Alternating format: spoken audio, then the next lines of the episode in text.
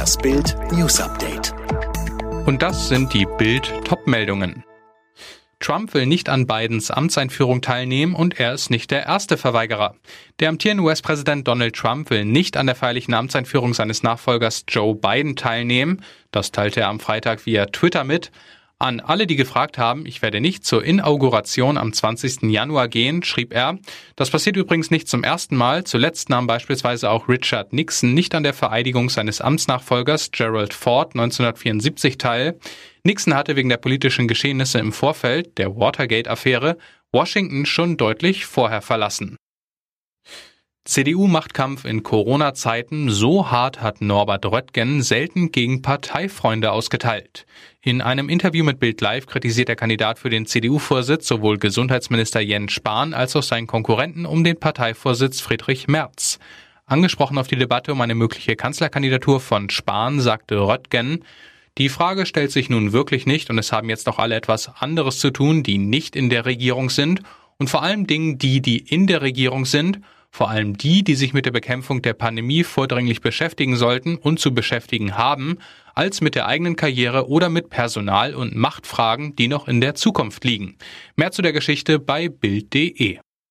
Und jetzt weitere Bild News. Nach dem schleppenden Start der Corona-Impfungen wird Kritik an den Ländern laut, die Terminvergabe sei überall unterschiedlich und teils sehr kompliziert, so die Patientenbeauftragte der Bundesregierung Schmidtke. Sönke Rülling. In manchen Regionen werden die Betroffenen angeschrieben, in anderen müssen sie selbst nachfragen. Die Telefonhotline ist teilweise aber völlig überlastet. Und die Internetseite für viele der Generation 80 plus ein Buch mit sieben Siegeln. Das alles führt zu Unverständnis und vermeidbarem Stress, so Schmidtke. Und auch der Chef des Weltärztebundes Montgomery sagte der Rheinischen Post, es hätte von vornherein einen bundesweit einheitlichen Weg zu Impftermin geben müssen. Das hätten die Länder nicht gut organisiert. Die EU hat ihre Bestellung des Corona-Impfstoffes von BioNTech und Pfizer auf 600 Millionen Dosen verdoppelt. Kommissionspräsidentin von der Leyen sagte, dass weitere 300 Millionen Dosen geliefert werden sollen, 75 Millionen Dosen im zweiten Quartal dieses Jahres, den Rest dann bis Jahresende. Die in der Corona-Pandemie vereinfachten Regeln für den Zugang zu Hartz IV sollen dauerhaft gelten.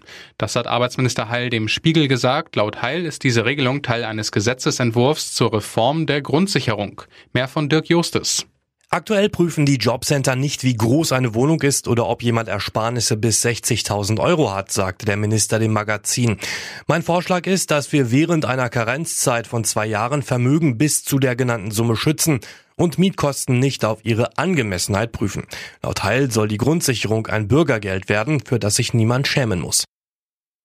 Der Flugzeugbauer Boeing muss im Zusammenhang mit den Abstürzen seiner 737 MAX-Maschinen zweieinhalb Milliarden Dollar Strafe und Entschädigung zahlen. Das teilte das US-Justizministerium mit. Im Gegenzug werden die Ermittlungen gegen Boeing eingestellt. Der Automarkt in Deutschland ist wegen der Corona-Pandemie im letzten Jahr um knapp ein Fünftel eingebrochen. Laut Kraftfahrtbundesamt wurden 2020 insgesamt 2,9 Millionen Neuwagen zugelassen. Das ist ein Minus von etwa 19 Prozent im Vergleich zu 2019. Alle weiteren News und die neuesten Entwicklungen zu den Top-Themen gibt's jetzt rund um die Uhr online auf Bild.de. Mehr starke Audio-News von Bild gibt es auch bei den Tech Freaks, der wöchentliche Podcast über Digitales, Computer, Tablets und Smartphones. Tech Freaks, überall, wo es Podcasts gibt.